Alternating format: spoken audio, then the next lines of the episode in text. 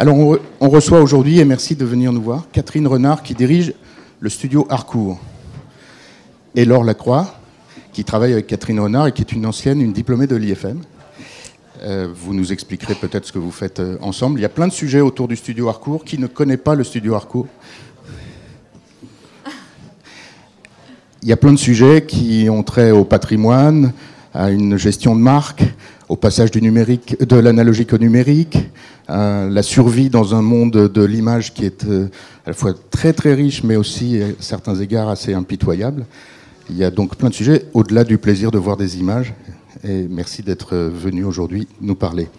En plus, je vois qu'il y a des giveaways à la fin. Merci. Alors, merci beaucoup de, m'accueillir et de me donner cette occasion, cette opportunité de, vous parler de cette belle maison qui est le Studio Harcourt. Alors, quelques-uns d'entre vous ne connaissent pas le Studio Harcourt, mais je suis sûre qu'à l'issue de, cette session, ils le connaîtront. Alors, je pense que euh, beaucoup d'entre vous ne connaissent pas si bien que ça le monde de la photographie, même si aujourd'hui on est dans un univers digital, l'univers 2.0. Voyez que pour une marque et pour une vieille marque comme le Studio Harcourt, c'est difficile de rentrer dans, cette modernité et je vais vous expliquer tout ce passage. Alors bon, je m'appelle Catherine Renard, je suis directrice générale du Studio Harcourt depuis maintenant plus de dix ans. C'est une maison que nous avons reprise euh, au bord de la faillite. Donc vous voyez, ça prend du, temps de venir euh, relever une entreprise telle que le Studio Harcourt qui a des spécificités qui lui sont propres. Alors rien ne me prédestinait à la direction de, ce studio Harcourt parce que j'ai un parcours un petit peu iconoclaste. À la base, je suis chercheur en biotechnologie. Donc vous voyez, c'est très éloigné de l'univers du luxe et de l'univers de, la photographie. Tout ça pour vous expliquer que chacun d'entre vous va avoir un parcours, un parcours euh, professionnel que vous allez être euh, destiné par vos études à un univers mais que rien ne vous empêchera dans votre parcours professionnel de changer d'univers et de pouvoir appliquer des recettes, des préceptes que vous avez appris dans un certain univers à un autre univers. Et c'est le message que personnellement j'aimerais vous faire euh, passer. Voilà. Parce que vous êtes notre avenir et l'avenir de, de ce pays. Donc c'est important que vous sachiez que toutes les opportunités vous sont ouvertes. Alors, je vais vous présenter le, studio Harcourt. Déjà, c'est une marque qui repose sur une histoire et je vais tenter de vous faire pénétrer cette histoire à l'aide d'un petit film qui est relativement rapide. Ah, le petit film ne se lance pas. Voilà, ça y est, il va se lancer. Il va mettre un petit peu de temps à, se lancer. C'est un film qu'on a réalisé il y a, quelques années, qui, est assez court, mais qui me permet bien de, retracer l'histoire de, cette maison. Il faut savoir que le, studio Harcourt est né en 1934 et d'une vision bien, particulière. Donc je vais vous laisser le, le regarder ce qui va vous permettre de voir toutes les images, et même ceux qui ne connaissent pas le studio Harcourt, je suis sûre qu'en voyant les images, ils vont se dire bien sûr.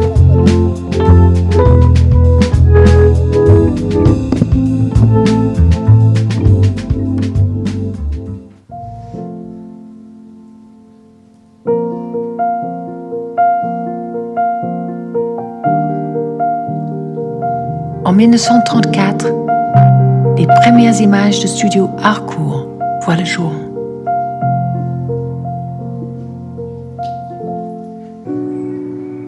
À l'origine, ce sont plutôt des écrivains qui ont fait la notoriété du studio, mais cela tout au début, dans les années 30, où Cosette avait très bien compris que les personnalités seraient des images porteurs et qu'elles montreraient fort haut l'image du studio Harcourt qui, à l'époque, lorsqu'il s'installe en 1933, n'est pas un studio très connu. Je regarde le rond derrière. Oui. Si vous me regardez juste pour régler la lumière. Voilà. Oui. Vos yeux prennent la lumière de façon incroyable. Là, c'est très beau ça. Bon, on fait quelques images là. Promenez votre visage, les yeux, et vous revenez vers moi. Eh bien, cher on est toujours beau. Et naturellement, qui peut résister à cette idée d'avoir une éternelle jeunesse, d'avoir une beauté qui dépasse les outrages du temps? Nous ne sommes pas ici dans un studio de cinéma, mais bien chez l'un des plus importants photographes parisiens, car le cinéma et sa technique ont véritablement bouleversé l'art photographique d'aujourd'hui. Jeu d'ombre et de lumière sur le charmant visage d'Yvette Lebon. L'éclairage joue en effet maintenant un rôle primordial. L'important, c'est vraiment de, passer un bon moment, de revenir vraiment dans le moment présent et pas de stress particulier. Hein. Moi, je vous dirigerai après où regarder, le sourire, pas le sourire, etc. L'univers d'Harcourt, c'est pour moi un univers de mise en lumière et de cinéma. Pour moi, c'est une forme très particulière de, photo qui vous fait sortir de vous d'un certain nombre d'émotions, de, de, choses qui, euh, grâce aux lumières, grâce à la mise en scène, grâce à, grâce à ces demi-sourires qu'on vous fait prendre, avec ces lumières continues, vous ne voyez pas le photographe, vous ne voyez pas vraiment ce qui se passe, et vous vous laissez guider par la voix. Et c'est ça qui nous permet, en décontractant le sujet, de l'amener à une réflexion sur lui-même et une introspection qui fait que fatalement son expression va être changée et que le photographe va pouvoir capter une expression que le sujet lui-même ne se connaît pas. Il s'agit d'un portrait d'une France, c'est-à-dire la France de la bourgeoisie, de la bourgeoisie intellectuelle, mais aussi des notables, des, ecclésiastiques, des euh, grandes personnalités de la justice, du monde, des institutions. C'est des photos de résurrection qui durent, qui vont au-delà de, de, de la disparition de la personnalité. Alors ça, c'est magnifique, c'est magnifique. C'est éternel, c'est pour toujours, voilà l'image d'un tel. C'est là où il y avait du génie.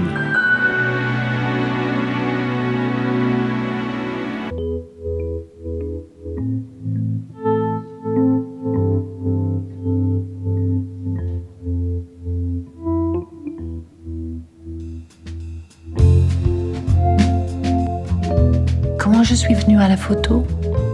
Mais tout simplement parce que j'aimais les artistes.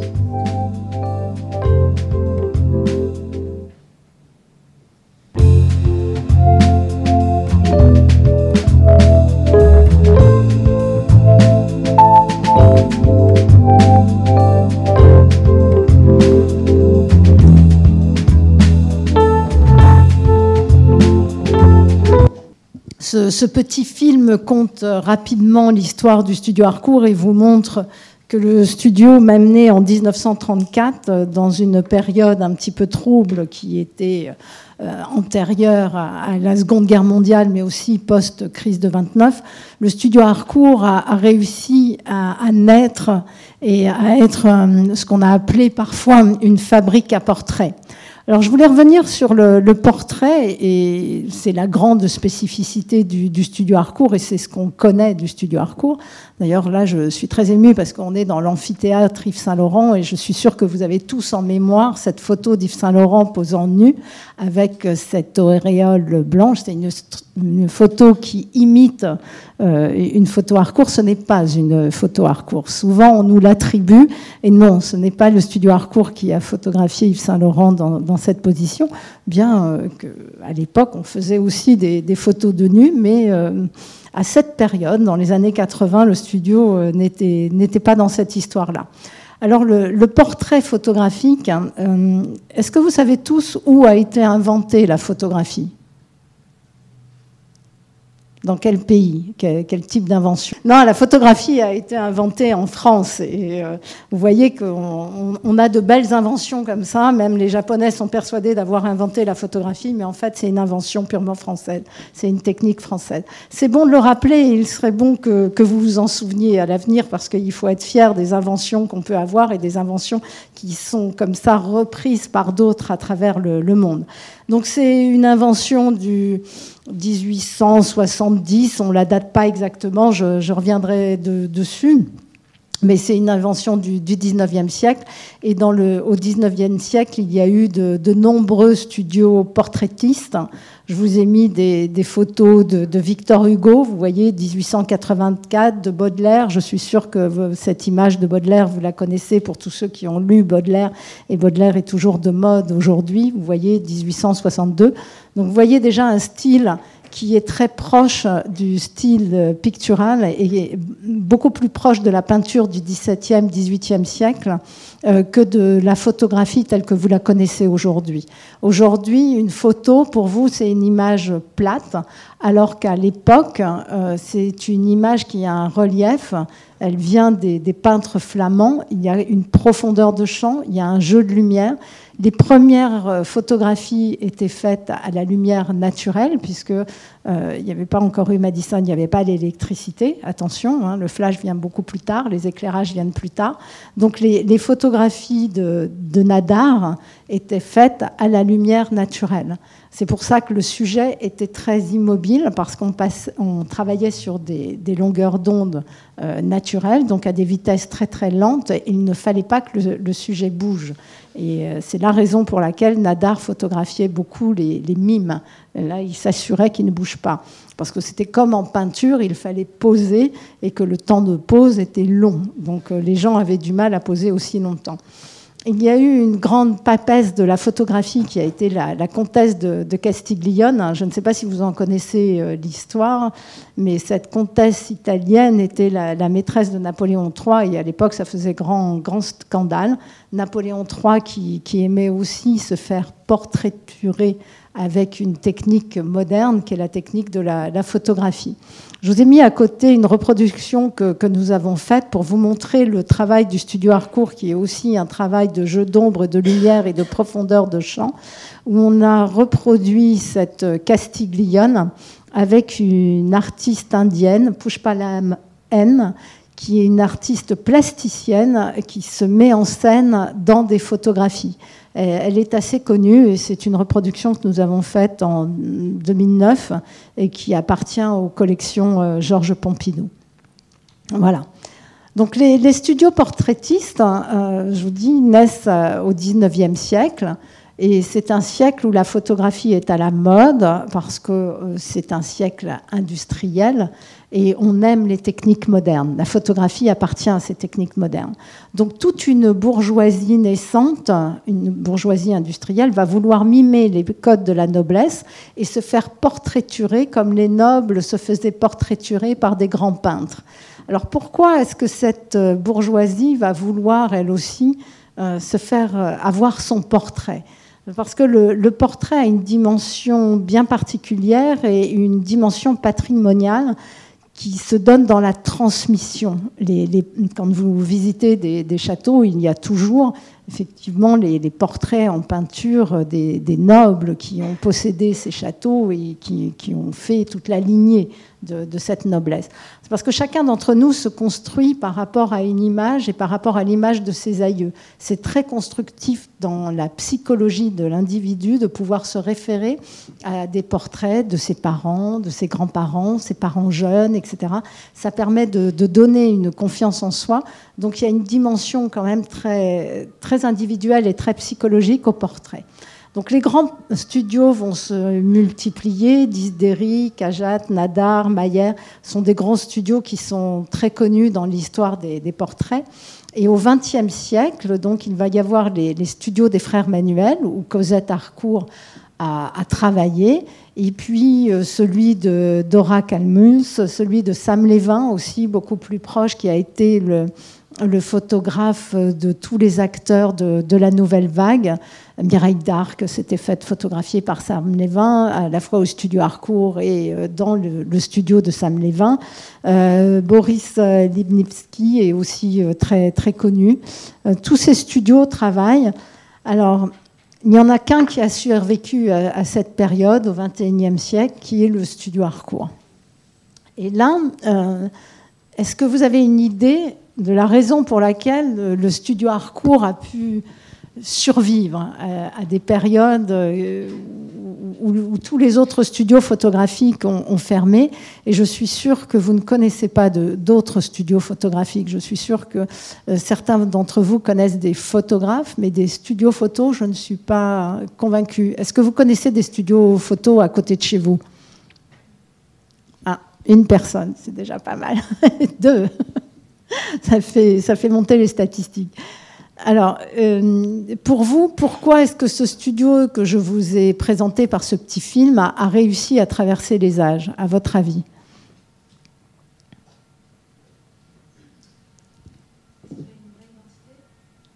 Alors, c'est une identité, et pourquoi a-t-il cette identité, à votre avis?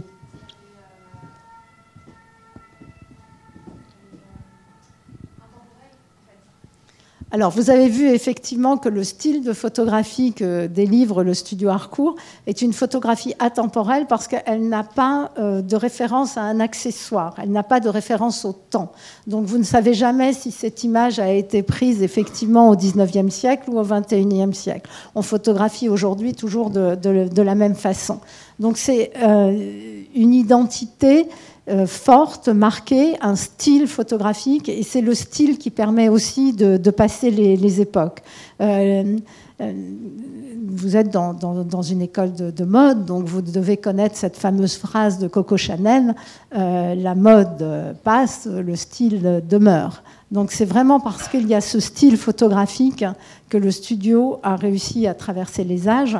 Mais ce n'est pas que le style euh, photographique, c'est aussi parce qu'il repose, je, vous l'ai dit en préambule, sur une innovation française, sur une photographie qui a été travaillée en France, un style qui est né en France et qui a pu passer euh, les, les années folles. Donc il est né aussi à une bonne période. Il faut être euh, là au bon moment. Et puis il y a ce marketing, ce marketing qui est un petit peu redoutable et qui est un marketing très avant-gardiste pour l'époque.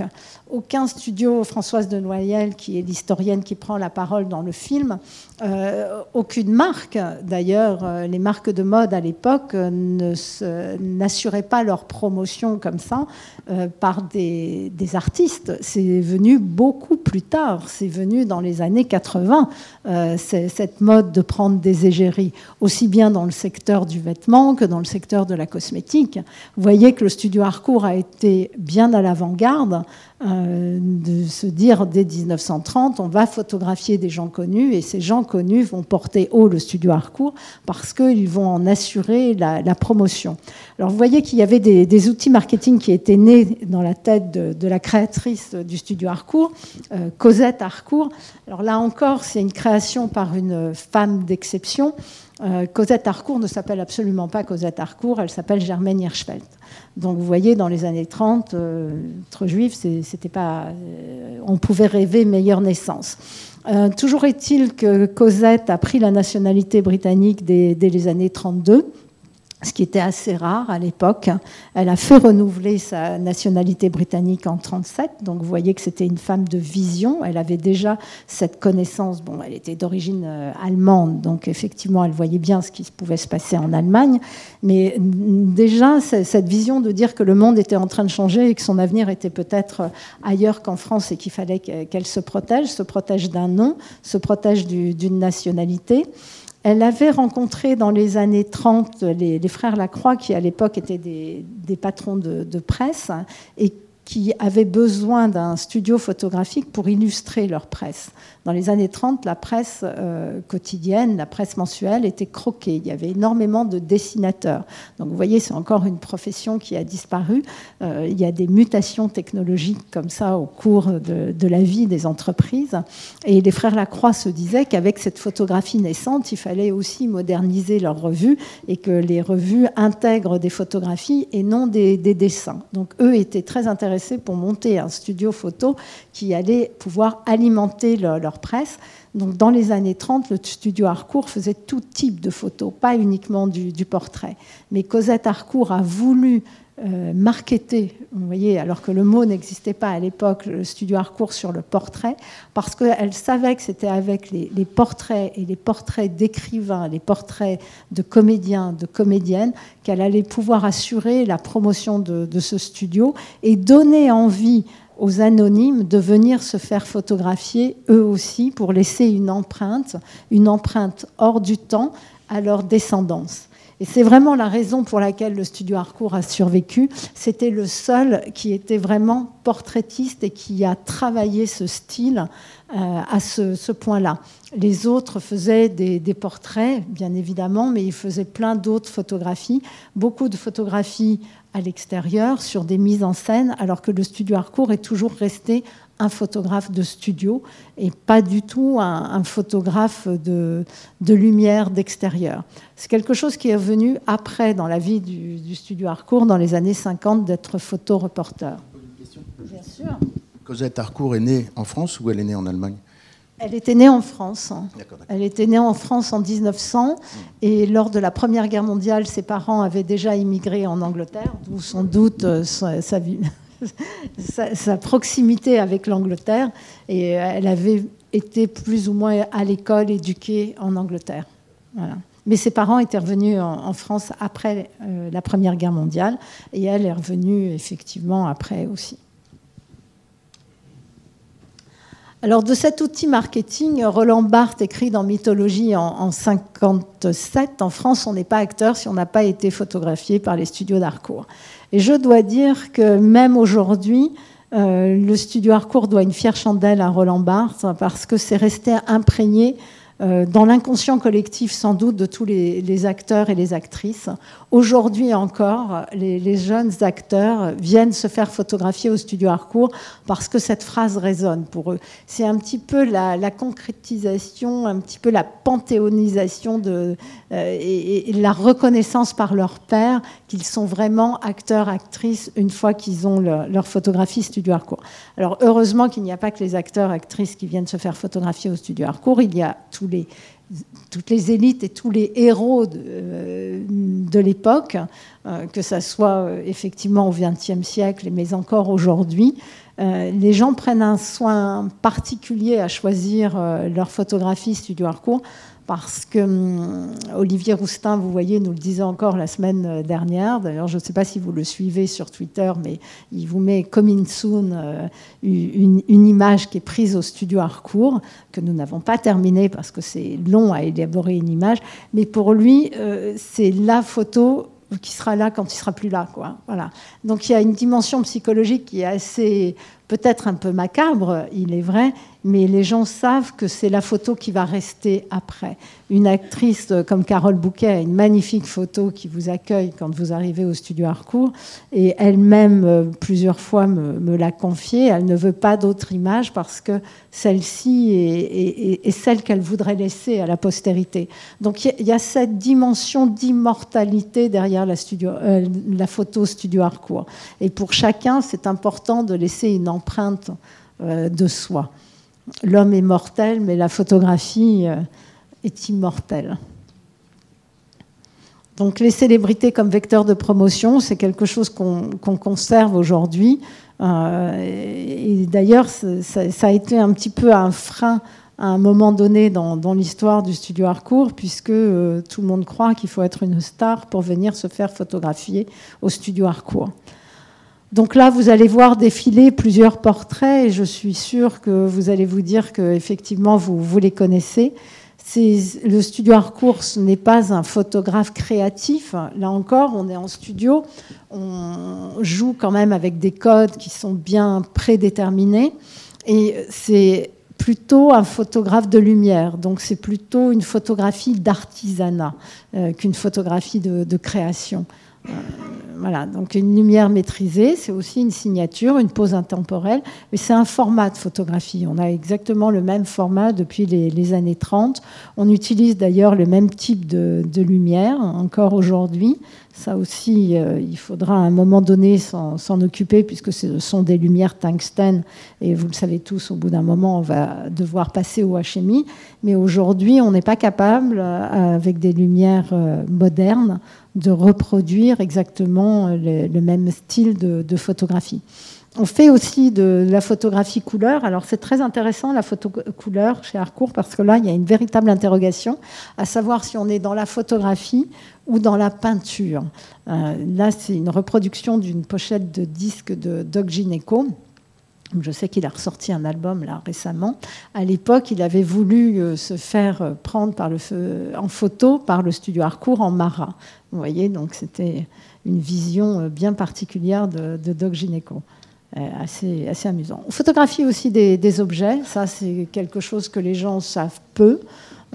parce qu'on ne communique pas énormément dessus, mais on a quelques commandes publicitaires sur des, des objets un petit peu particuliers, la cocotte minute, vous voyez le pot de moutarde qui, qui s'anoblit. Bon, les parfums, c'est beaucoup plus euh, classique.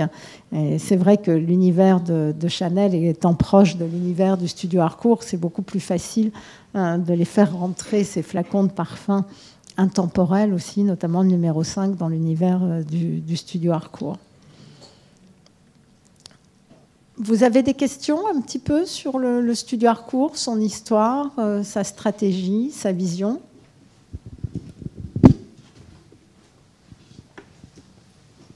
Lisa. Bonjour.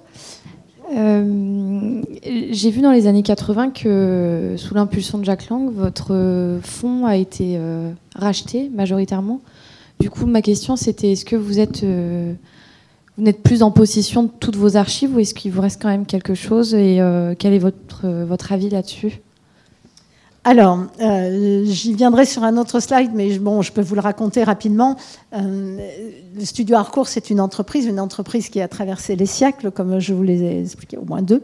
Et euh, voilà, comme toute entreprise, il y a des hauts et des bas. Là encore, c'est un message. Vous voyez qu'une entreprise, quand elle a une véritable conviction, une véritable vision et un véritable savoir-faire, elle renaît toujours de ses cendres. Au cours de l'histoire du Studio Harcourt, il y a eu plusieurs faillites et des faillites qui sont dues, de mon point de vue, à des mauvaises orientations stratégiques à un moment donné où le studio n'a pas su s'adapter à la mouvance de son environnement. Je le dis souvent à mes collaborateurs, d'ailleurs ils détestent ça parce que quand ils m'expliquent que les chiffres d'affaires sont en berne parce que la conjoncture est mauvaise, je dis une entreprise qui ne s'adapte pas à, son, à sa conjoncture, à son environnement, c'est une entreprise qui doit mourir. C'est qu'elle n'a pas les ressources pour s'adapter. Une entreprise, c'est quelque chose qui, par la loi française d'ailleurs, euh, n'a guère de fin puisque quand on monte une entreprise, c'est pour plus de 100 ans. Vous voyez que celle-ci s'en approche. Donc il faut pouvoir adapter et conduire l'entreprise pour l'adapter à son environnement. Donc dans les années 60, euh, 70, ça a commencé à mal aller pour le studio Harcourt parce qu'il y a eu la montée de l'instamatique. Donc la photo a été dans la rue. Et ce que voulaient les gens, c'était une photo instantanée, les Polaroids, celle qu'on voit tout de suite. Et la photo de studio n'était plus de mode. Donc il y a eu une faillite euh, retentissante en 82 et puis une autre en 86. Et il est vrai que sous l'impulsion de Jack Lang, qui a considéré que les archives du studio Harcourt étaient l'album de la famille de France, comme il le dit si bien. Donc il a voulu que la médiathèque de l'architecture et du patrimoine, le ministère de la Culture, reprenne ce fonds photographique. Alors aujourd'hui, on a des accords quand même avec euh, euh, la, médiathèque de l'architecture et du patrimoine pour pouvoir déjà avoir obtenu de l'État français qu'il finisse par faire l'inventaire euh, des, archives, ce qui n'a pas été mince à faire. Il a fallu quand même que nous, nous employions quelqu'un que nous déléguions au ministère de la Culture pour qu'il puisse euh, faire cet inventaire.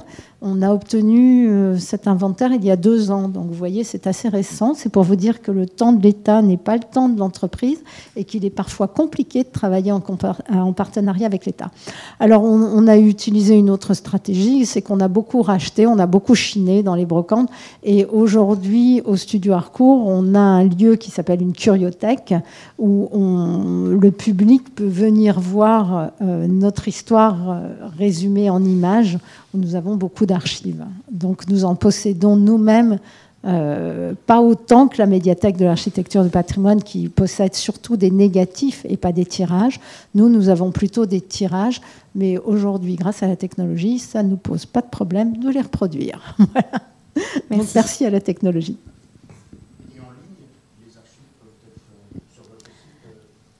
Non, non, on ne les, met pas. au studio Harcourt, on a une faiblesse, parce qu'il faut être conscient de ses forces, mais aussi de ses faiblesses. C'est que notre force, c'est de bien savoir prendre des images. Notre faiblesse, c'est de ne pas savoir monétiser les images que nous prenons. C'est vraiment un problème. D'autres questions? Vous pouvez revenir sur un point, vous avez parlé de l'immortalité dans une interview que vous avez donnée il y a quelque temps euh, à l'Express, je crois. Vous parliez d'une tradition française qui a disparu, mais qui est vraiment intéressante, qui est la photo funéraire. Alors, c'est pas pour, c'est pas pour gâcher l'ambiance, mais c'est quand même quelque chose qui a complètement disparu. Mais on avait cette euh, tradition dans les familles de garder un portrait de la personne euh, aimée sur son lit de, de, mort, en noir et blanc. Je ne sais pas si ça fait partie des choses qu'a faites le studio Harcourt avant-guerre. Est-ce que, c'était, euh, est-ce que ça faisait partie des, choses qui se faisaient? C'est une pratique euh, que le studio Harcourt faisait, bien sûr, et c'est une pratique, je crois que la dernière fois que le studio Harcourt l'a, l'a, faite, c'était dans les années 2000, vous voyez. Donc euh, une seule fois, une seule fois, je, n'étais pas encore au, studio Harcourt. Mais euh, les psychanalystes vous diraient que c'est une pratique qui a été perdue en, en, France et que c'est bien, bien regrettable parce que quand la famille n'est pas autour de, la personne qui vient de décéder, c'est très difficile de faire le deuil d'une personne quand on n'a pas vu réellement morte.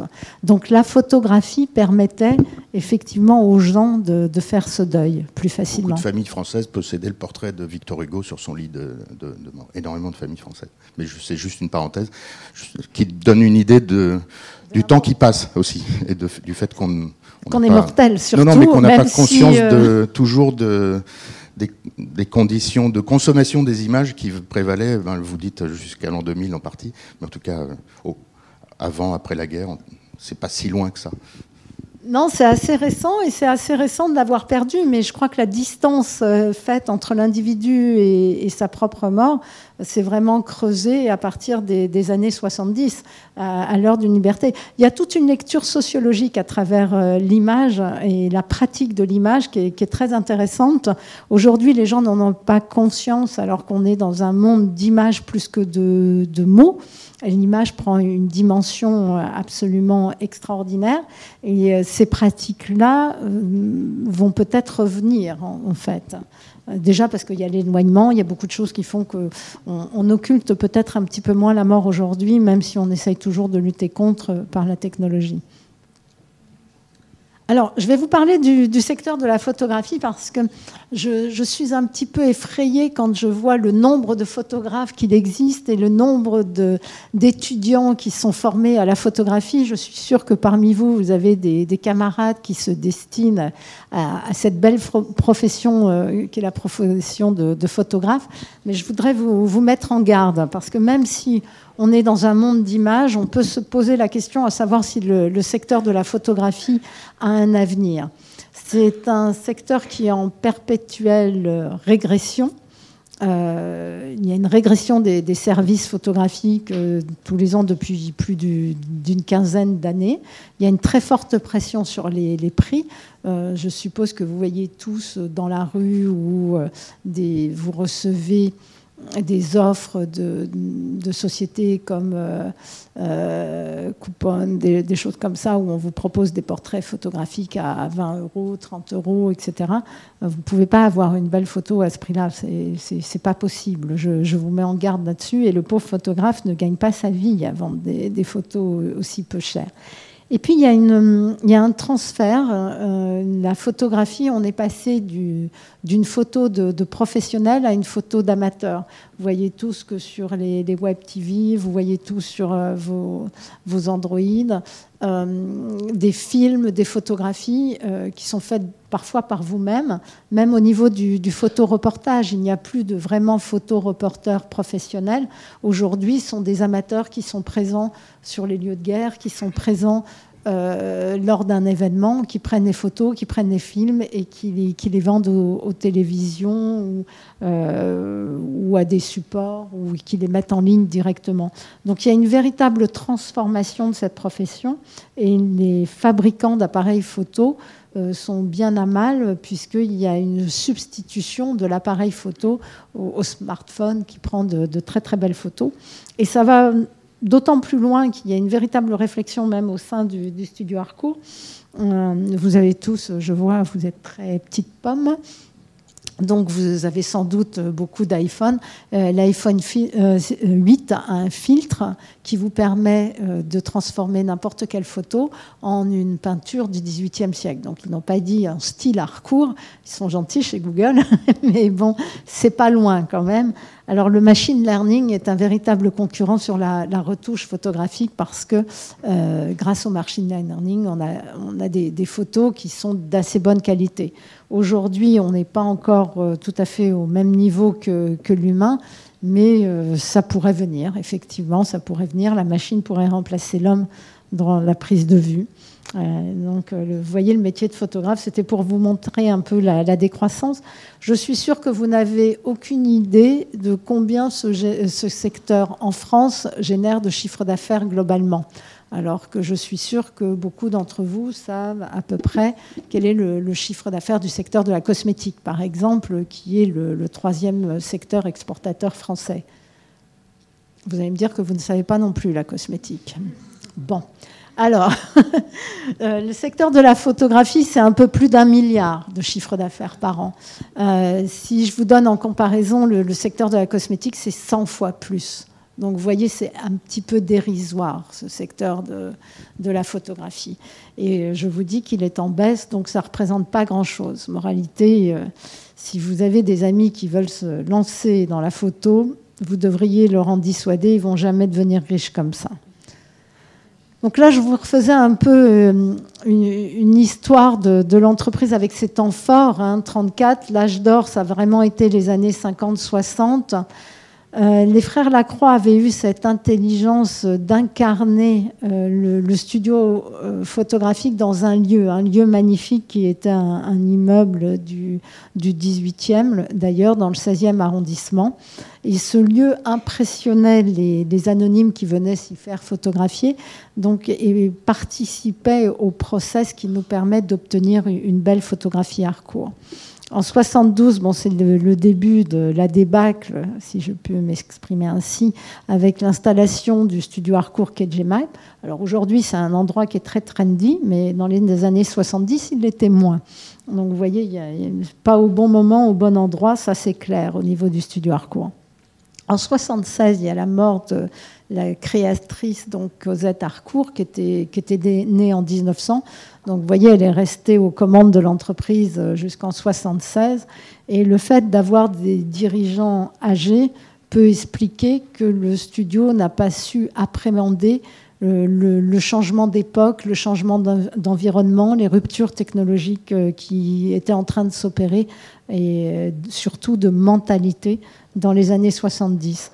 C'est jamais bon pour une entreprise. Le studio a été vendu une première fois dans les années 79. Il a été repris en 81.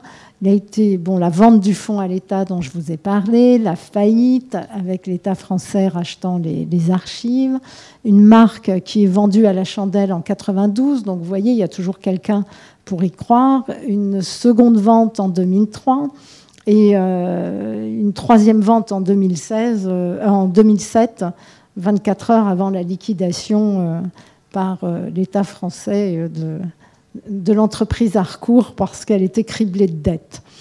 Donc ce qui est intéressant aussi dans l'histoire de la photographie, c'est de voir un petit peu les, les, cycles des, tirages photographiques et leur évolution dans, le temps. On, on, voit que quand il y avait peu de tirages photographiques, en fait, peu de photos prises dans les années 50, c'était l'apogée du, studio Harcourt. Euh, à l'époque où il y a énormément de, photographies prises, de photographies instantanées, de photographies particulières, de tirages qui sont faits dans ces magasins qu'on ne voit plus aujourd'hui. Euh, vous savez, les, les photobox où vous alliez faire développer vos pellicules. Enfin bon, je vous parle d'un temps jadis que vous n'avez peut-être pas connu d'ailleurs, euh, parce que vous êtes quand même relativement jeune. Donc vous, vous êtes tous à l'heure du, numérique. Je ne sais pas si vous faites vraiment développer vos, vos photos. Est-ce que vous les faites développer? Lesquelles faites-vous développer? Celles que vous voulez garder, bien évidemment. Vous ne faites pas confiance à, la, conservation numérique et vous avez sans doute besoin de les avoir avec vous, de les regarder de, temps en temps. Mais bon, le, tirage photographique est, quelque chose qui est quand même légèrement en déclin. Et à chaque fois, bon, je me dis, euh, si le tirage décline, peut-être que le studio va décliner lui aussi. Donc il faut pouvoir prévoir l'avenir. Vous voyez, il y a cette corrélation entre euh, l'apogée du studio, sa bonne santé, dirais-je, et le nombre de, tirages photographiques. Voilà. Et depuis 2007, le studio Harcourt n'a cessé de, progresser parce que je, crois qu'on essaye d'adapter le studio à l'environnement, même si c'est assez compliqué. Alors le studio Harcourt, c'est une grande marque, c'est une grande maison, une grande longévité, mais c'est un tout petit chiffre d'affaires, c'est une toute petite TPE. On croit, euh, beaucoup de gens à l'extérieur croient quand même que c'est un chiffre d'affaires de plus de 100 millions d'euros. Pas du tout. Vous voyez, en 2015, on était à 2,5 millions. Bon, euh, je pense que sur 2017, euh, on doit être euh, presque à 4 millions, puisqu'on progresse quand même et on prend des, des, petites jumps de, de, temps en temps, parce qu'on essaye de faire ce qu'il faut pour prendre ces jumps. Donc c'est une entreprise qui n'est pas forcément rentable, mais aucune entreprise du secteur de la photographie n'est vraiment rentable, sauf les gens qui ne font que vendre des droits, comme par exemple l'AFP. Hum, alors là, bon, si les entreprises françaises ne créent pas beaucoup de, valeur ajoutée et n'ont pas une grande rentabilité, euh, c'est parce qu'elles font aussi beaucoup appel, ces entreprises du secteur de la photographie, à de l'humain. Il faut beaucoup de, main-d'œuvre. Hum, les, entreprises comme ça qui vivent sur un, un, patrimoine, et je crois que toutes les entreprises françaises qui sont labellisées entreprises du patrimoine humain, euh, du patrimoine vivant, pardon, repose effectivement sur de l'humain. Et dès qu'on repose sur de l'humain, on a besoin de beaucoup de gens pour être au service des autres. Et là, euh, salaire pour plus charge sociale. C'est vrai que la France n'est pas dans, dans une bonne configuration actuellement, mais on peut espérer que ça, ça changera. Oui, bien sûr. Je n'en parlerai pas sinon. Non, c'est un dossier qui est assez simple, donc euh, j'encourage tous les gens qui peuvent l'avoir à, postuler parce qu'il vous offre euh, la possibilité euh, d'avoir un crédit d'impôt, et en France c'est important, les crédits d'impôt, sur justement tout le personnel qui est qualifié et qui est affecté à la création. Donc même si vous êtes une entreprise naissante, même si vous êtes une start-up, à partir du moment où vous faites appel à un patrimoine, un patrimoine artisanal ou un patrimoine euh, quelconque, vous pouvez bénéficier de ce, label entreprise du patrimoine vivant et avoir ce dégrèvement d'impôt euh, sur le personnel affecté à la création. Donc je pense que dans la mode, c'est important. Et pour pas mal d'entreprises qui euh, sont autour de la mode donc avec son tout petit chiffre d'affaires, eh bien, euh, tout petit, bon, oui, mais c'est quand même le plus gros studio photographique français, voilà, avec son petit chiffre d'affaires.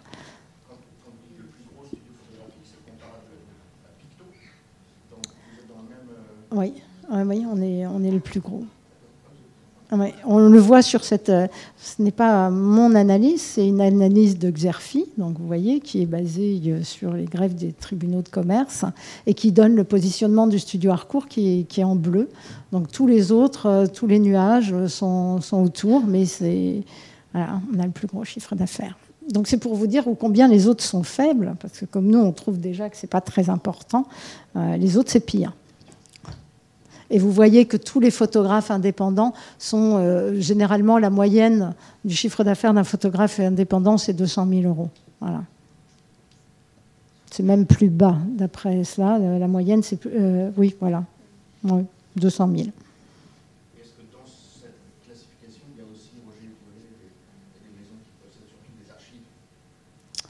Alors, je ne me souviens plus du panel exact. Hum, je ne pense pas que ça soit dedans. Je ne pense pas. Parce que là, c'est plus apparenté au musée qu'à l'activité photographique.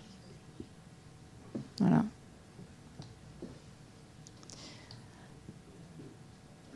Alors, je vais vous parler un petit peu de, la stratégie qui, nous a permis de, faire subsister et croître le studio Harcourt depuis 2007, puisque moi, je n'y suis que depuis 2007. En fait, quand on a repris le, studio Harcourt, je me suis vite euh, rendu compte que peu de gens connaissaient encore le studio Harcourt. Là, je suis rassurée parce que vous êtes quand même relativement jeune et euh, il y avait peu de personnes, trois, personnes qui ne connaissaient pas le studio Harcourt. Ça, me rassure quand même beaucoup parce que j'aurais posé la, même question il y a plus de dix ans. Aucun d'entre vous n'aurait connu le studio Harcourt. c'est vrai que quand on reprend une entreprise et qu'on commence à, faire des petites enquêtes de notoriété et qu'on s'aperçoit que la notoriété de la marque ne touche que les personnes de plus de 70 ans, vous vous dites que vous avez vraiment un véritable problème et que vous n'êtes pas sûr de votre investissement du tout, même si vous y croyez. Un entrepreneur, c'est toujours ça. C'est quelqu'un qui, malgré les, conseils des financiers, malgré les études, dit euh, j'y vais quand même parce que moi j'ai une conviction et je crois qu'on peut faire renaître euh, cette maison. Donc vous voyez qu'il faut pas mal d'utopie et de, fougue euh, toujours pour se lancer dans l'entrepreneuriat. Et euh, je souhaite que parmi vous, euh, vous qui, êtes jeunes, vous ayez la fougue, je n'en doute pas. L'utopie, c'est quelque chose qu'il faut savoir cultiver. Et le, français n'est pas très bon, parce qu'il est toujours un petit peu en train de, se rabaisser, de dire que tout va mal. Mais non, il, faut de l'utopie, il faut y croire pour pouvoir faire vivre des entreprises. Donc, pour la, redresser, on a joué sur une politique de, différenciation, de rajeunissement de la marque face au constat, d'internationalisation. Et aujourd'hui, on est plus dans la phase de diversification et de déploiement euh, du studio Harcourt sur de nouveaux segments de marché. Voilà, donc je vais vous raconter un petit peu tout ça parce que c'est important. En premier lieu, ce qu'on a fait, c'est qu'on a travaillé vraiment sur le mix marketing, on a travaillé sur le, positionnement du produit photographique. Alors là, ça a encore été une levée de, bouclier. La conduite du changement est toujours compliquée, euh, puisqu'on a travaillé sur des produits qui étaient plus accessibles. Le problème du studio Harcourt, c'est que son produit phare, son must, si je compare à une illustre maison qui est celle de quartier, euh, c'est le portrait prestige. Vous le verrez dans le, petit document que vous pourrez prendre à la fin de, cette conférence. Euh, ce produit est à 1995 euros. Donc en francs constants depuis euh, les années 30, le franc, ça c'est une monnaie que vous ne devez pas connaître, mais je devrais dire en euros constants, donc à, périmètre constant, euh, ce prix n'a pas évolué. Vous voyez, ça, représente euh, exactement la même somme que dans les années 30. Euh, les gens, et il y avait énormément de, clientèle au, studio Harcourt, payaient exactement la même chose qu'aujourd'hui. Il y avait 50 000 personnes par an qui étaient capables de s'offrir une photographie à 2000 euros, quoi, presque 2000 euros, prenons des grandes masses, alors qu'aujourd'hui, euh, on a moins de 1000 personnes qui s'offrent par an une photographie à 2000 euros. Donc vous voyez, euh, il n'y a pas la même valeur qui est donnée sur la photographie entre les années 30 et, les années euh, presque 2020. La valeur du tirage photographique a énormément baissé. Alors il faut essayer de le repositionner. En revanche, aujourd'hui, ce qui a énormément augmenté, ce qui n'existait pas dans les années 30, c'est euh, la photographie d'art. Nous, ce que nous délivrons au, studio Harcourt, c'est un tirage d'art. Donc c'est un tirage que nous numérotons. C'est quelque chose d'assez nouveau. À l'époque, euh, même dans les, années 60, le studio Harcourt, on disait c'est une, une, fabrique à portrait. Donc vous voyez, on était plus Warhol que Warhol, qui était balbutiant à l'époque, euh, parce qu'on avait industrialisé l'art. Donc on ne numérotait, pas les tirages euh, dans les années 50, alors qu'aujourd'hui, on essaye vraiment d'accéder au marché de l'art, et là, on les numérote et on les authentifie aussi grâce à une technologie de, codage euh, par flashcode, en fait, infalsifiable. Donc vous voyez qu'on essaye de redonner cette valeur au papier. Donc ça, ça a été une stratégie qu'on a mis en place euh, assez, assez rapidement. On a développé des animations photographiques lors, euh, lors d'événements. Euh, notamment, on a développé aussi, lors de la privatisation des, locaux, ces animations qui permettaient d'amener le client à vivre une expérience photographique. Alors je n'aime pas beaucoup ça parce qu'on a été les premiers à dire bien plus qu'une photographie, une expérience. Ça, c'était en 2007. Dix ans plus tard, tout le monde parle de la dimension expérientielle du produit. Et là, nous, on a décidé de passer à un autre slogan et de dire moment inoubliable. Parce qu'on sait que, justement, avec l'ère du 2.0, plus personne n'a de mémoire. On a délégué notre mémoire à la machine, euh, à l'Android, euh, à l'ordinateur. Euh, on, délègue notre mémoire, donc on n'a pas de mémoire.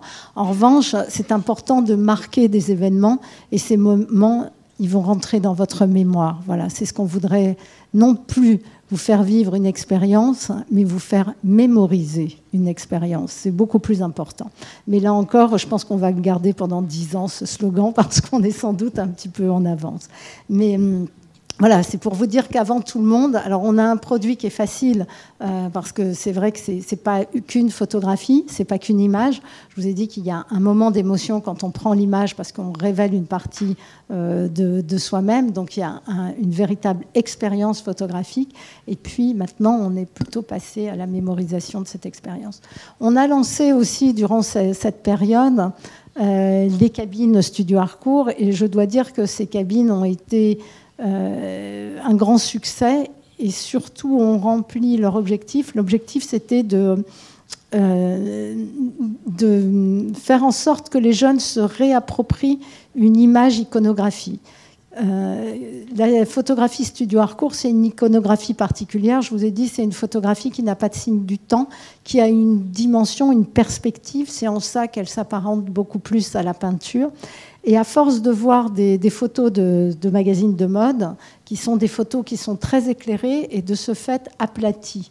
Donc on a pu une vision de la photographie en trois dimensions. En trois dimensions, euh, pour nous aujourd'hui, c'est la peinture c'est pas la photographie. La photographie, c'est fatalement plat. C'est fatalement quelque chose, exactement la reproduction de ce qu'on voit à l'écran. Et on ne fait plus travailler son, cerveau pour voir une profondeur de champ et pour voir une image euh, sculptée, sculpturale. Donc, les cabines studio, c'était un réapprentissage de la vision par les jeunes d'une image qui pouvait être à plat, mais avoir une dimension. Et puis c'était surtout faire renaître un petit peu la, marque Harcourt en disant voilà, tout le monde peut venir se faire photographier par Harcourt, alors peut-être dans les cabines ou au studio. Mais c'est les cabines qui sont devenues des vecteurs de communication euh, plus pratiquement que les personnalités, que, que les artistes. Vous en avez peut-être vu au, au cinéma MK2 euh, à la Grande Bibliothèque, voilà, juste à côté. Oui, c'était la, première, euh, la première cabine euh, qu'on a mise et on l'a mise dans un environnement qui était euh, l'environnement du studio Harcourt puisqu'on est né sur les plateaux de cinéma, donc on, voulait rester proche d'un cinéma qui, a une histoire particulière aussi. Donc le message, c'était que le studio Harcourt était toujours en activité, que le studio Harcourt photographiait les anonymes. Je vais passer rapidement sur des, slides qui vous montrent toutes les animations qu'on a pu faire avec cette cabine, toutes les expositions aussi, les jeux concours qu'on a pu organiser sur les réseaux sociaux, les actions médias auxquelles on s'est octroyé le, euh, concours d'artistes qui, qui nous était Ça serait bien d'offrir à notre invité un silence parfait. Merci et on pouvait gagner effectivement un, vrai euh, portrait Harcourt. Donc le studio Harcourt est répertorié maintenant comme un acteur économique euh, dans le domaine des, cabines, aussi bien que des, grandes entreprises du, secteur, notamment euh, Photomi, qui, est la boîte, la, société leader, avec un, chiffre d'affaires de plus de 150 millions et qui est positionné, que vous connaissez mieux, vous, sous la marque Photomaton. Alors maintenant, on est un peu à la phase, euh, on est toujours à la phase d'internationalisation du studio Harcourt, notamment en Asie, parce qu'en Asie, le studio Harcourt n'était absolument pas connu. Autant grâce à la Seconde Guerre mondiale, le studio Harcourt était connu aux États-Unis, il était connu en, en Allemagne, ça, va de soi, mais même en Espagne et en Afrique. il n'était absolument pas connu en Asie, donc euh, l'une des premières choses à laquelle on s'est attaqué, c'est l'Asie, parce que avec 3 milliards de Chinois, vous comprenez, c'est pas une clientèle dont on peut se passer dans aucun secteur économique au ce jour. Donc on a toujours fait des couplages entre des studios éphémères, des cabines et des expositions pour faire connaître cette marque de la photo qui est la seule marque de la photo. Et en 2016, on a ouvert une première franchise à Hong Kong et c'est le seul autre studio qui existe en dehors de Paris. Donc il y a Studio Harcourt Paris et Studio Harcourt Hong Kong. On a fait une grosse opération à, l'IFC, qui est le gros centre commercial de, Hong Kong, toujours avec les, petites cabines. Et en anecdote, le, fabricant de cabines euh, avait remplacé donc, euh, le distributeur de monnaie par un, distributeur quoi, plutôt à valeur euh, de, billets, puisqu'à Hong Kong, c'était des billets. Et très vite, les machines sont tombées en panne parce qu'il y avait trop de billets. Voilà, tellement on a eu de succès. Ça, c'est le, succès de l'Asie. Alors aujourd'hui, euh, on a en 2016 aussi réincarné la marque Studio Harcourt dans, un écrin avec euh, l'ouverture d'un espace d'exposition permanent qui présente les collections du Studio Harcourt. Donc on fait en partenariat avec la médiathèque de l'architecture du patrimoine des expositions où on mélange des photos du passé et des photos d'aujourd'hui. Euh, en ce moment est accrochée une exposition qui s'appelle Trait d'union et qui montre euh, bien la transmission entre des courants artistiques ou alors des membres d'une même famille. Voilà, tout, est basé sur euh, cette influence, cette transmission générationnelle euh, pour faire avancer le, monde. On a un café Harcourt aussi, donc tout le monde peut venir euh, prendre un petit déjeuner, un déjeuner au café Harcourt. On l'a volontairement voulu ce lieu ouvert, ouvert sur des anonymes, ouvert sur la rue. On a aussi un petit beauty studio puisque on avait développé une petite ligne de, maquillage autour du, sourcil pour remettre en évidence euh, la beauté du regard, étant donné que sur les photos, on s'aperçoit qu'on retouche souvent le sourcil. Donc plutôt que de le retoucher euh, à la photographie, sur la photo, on préfère euh, retoucher au maquillage. Déjà, ça vous donne une confiance en vous parce qu'en vous voyant si belle dans le miroir, vous vous dites oui, il y a une symétrie qui, s'opère grâce au, au sourcil. Et puis une diversification de, collections signatures, alors par les produits cosmétiques, je vous l'ai dit, mais aussi par des, accessoires. On a des, bougies, des foulards et des, objets d'art, parce qu'on s'aperçoit que l'objet photographique est quelque chose qui est de plus en plus familier. L'objet photographique rentre dans la décoration et nous avons des, objets de, décoration comme ça. Donc l'hôtel particulier est dans le 16e, donc on revient dans notre berceau euh, d'origine, au 6 rue Lota, et c'est ouvert au, public. Voilà, vous avez quelques images de, cet hôtel particulier qu'on a voulu assez proche de l'hôtel de l'avenue de Iéna, même s'il est euh, dix fois plus petit. On a voulu retrouver cet esprit du 19e, de la maison du, du 19e. Et là, vous avez quelques exemples des collections signatures avec des, foulards que nous avons développés, des bougies, du parfum d'ambiance, du champagne, des livres, bien évidemment, qui rentrent dans l'objet photographique. Et puis, euh, cette collection qui s'appelle Partition choisie, où on vient, en reprenant des, des parties d'un portrait, refaire une composition d'un autre portrait qui est plus contemporain et qui oblige à une autre lecture voilà, de, la photographie. Donc en conclusion, je vous dirais que c'est long de redynamiser une ancienne marque, hein, positionnée à la fois sur du produit et du service. C'est ça qui en fait sa, complexité, mais c'est aussi euh, ce qui fait que c'est une marque qui est elle aussi créatrice d'expérience. Et puis maintenant, il nous faut inscrire la marque dans le, monde actuel avec la diversification produit, les, les petites cabines euh, sont maintenant connectés. Donc, on fait de l'acquisition de données pour permettre de converser avec vous. Et on va pouvoir euh, développer davantage la communication digitale et notre poursuite de l'internationalisation, bien évidemment, où on s'attaquera peut-être au continent américain sous peu. Voilà, je vous remercie de votre attention et j'espère que maintenant vous avez une connaissance du studio Merci beaucoup. on va peut-être poser quelques questions, si vous voulez bien encore rester deux, minutes avec nous. Alors.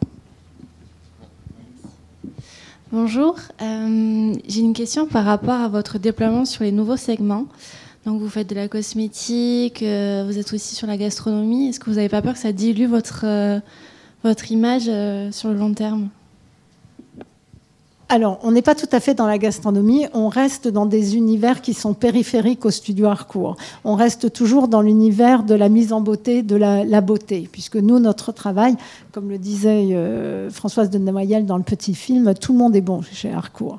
Donc, il faut absolument qu'on délivre notre challenge de tous les jours, c'est de donner une image sublimée euh, de notre client, c'est de le rendre beau.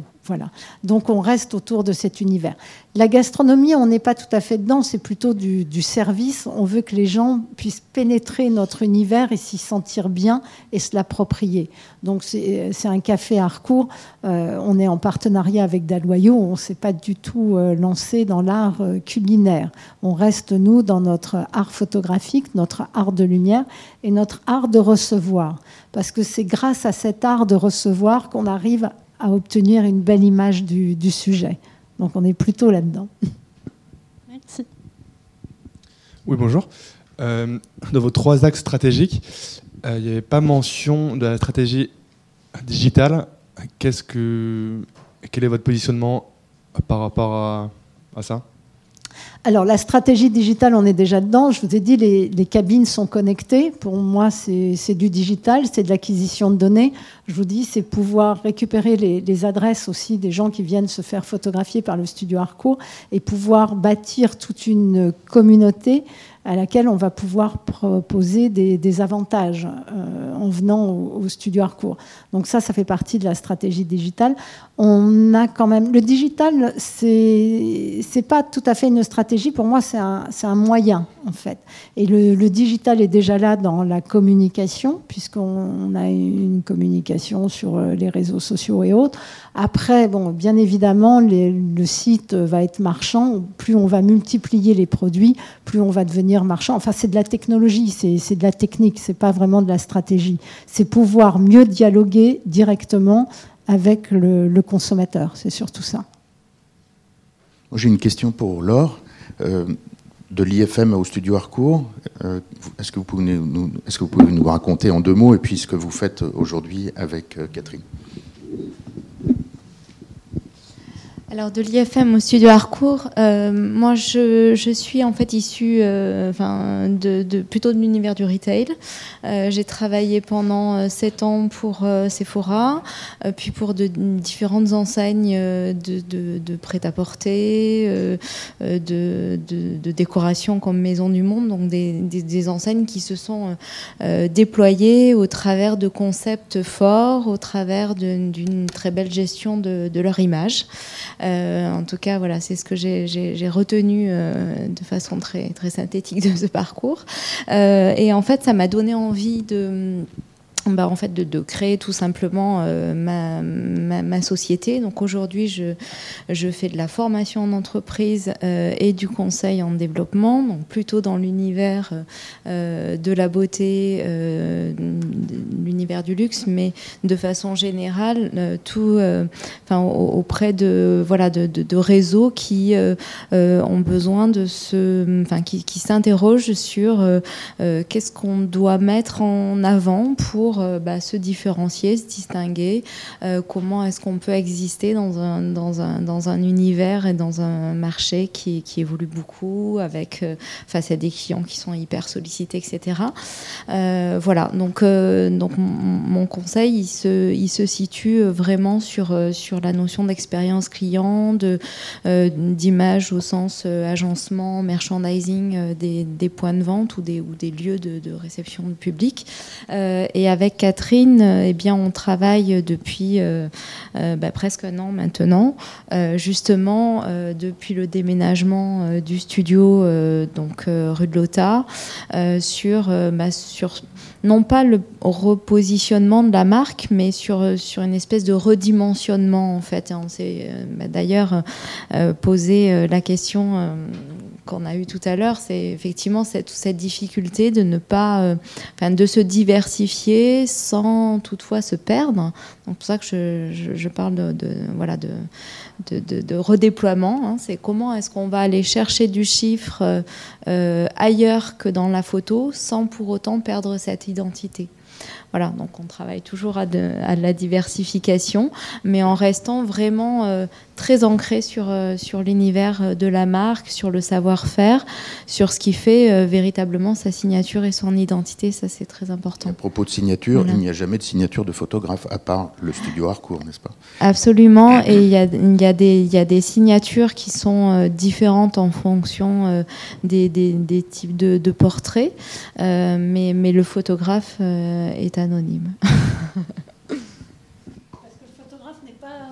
n'est pas important dans la... Alors ils n'aiment pas, on leur dit ça, mais ils sont pas très importants dans la photographie hardcore. Ce qui est important, c'est l'éclairage. Euh, c'est ça qui fait la photo et c'est surtout la projection que l'individu a de, de, cette photo. C'est la seule photo de, de portrait qui a un travail d'équipe. C'est pas une photo d'un photographe. Si on est meilleur que les autres dans le portrait, c'est tout simplement parce qu'il y a une dizaine de personnes qui vont participer à l'élaboration du, portrait. Le portrait, c'est environ 20 heures de travail homme. Donc vous n'allez pas passer 20 heures sur le, le, plateau, mais le travail de la maquilleuse, le travail de l'éclairagiste, le travail du photographe, le travail du retoucheur, le travail du tireur, tous, ces travaux-là, ces cinq étapes qui font une photographie euh, studio Harcourt, sont aussi importantes les unes que les autres. Donc le photographe n'est qu'un chaînon euh, d'une chaîne de, cinq types d'activités, et ce qui fait qu'il y a environ dix personnes qui travaillent sur, le portrait. C'est uniquement pour ça qu'on qu est les meilleurs. C'est pas par hasard, c'est parce qu'il y a plusieurs yeux. Merci. Je voudrais remercier Patricia Milon, ici présente, qui a permis la, connexion avec vous. Patricia dirige l'association des diplômés. Voilà. Merci Patricia. Et merci à vous d'être venu nous, parler aujourd'hui. Je, suis sûr, que ça peut se prolonger pour certains d'entre vous. Il y a pas mal d'échos à certains sujets de mémoire sur l'expérience client, sur, euh, la formation peut-être aussi. Euh, je pense à Flore. Et voilà. Donc je pense qu'en marge de et à la suite de cette intervention passionnante, il peut y avoir des, des conversations qui se poursuivent. Merci beaucoup. Merci de votre attention.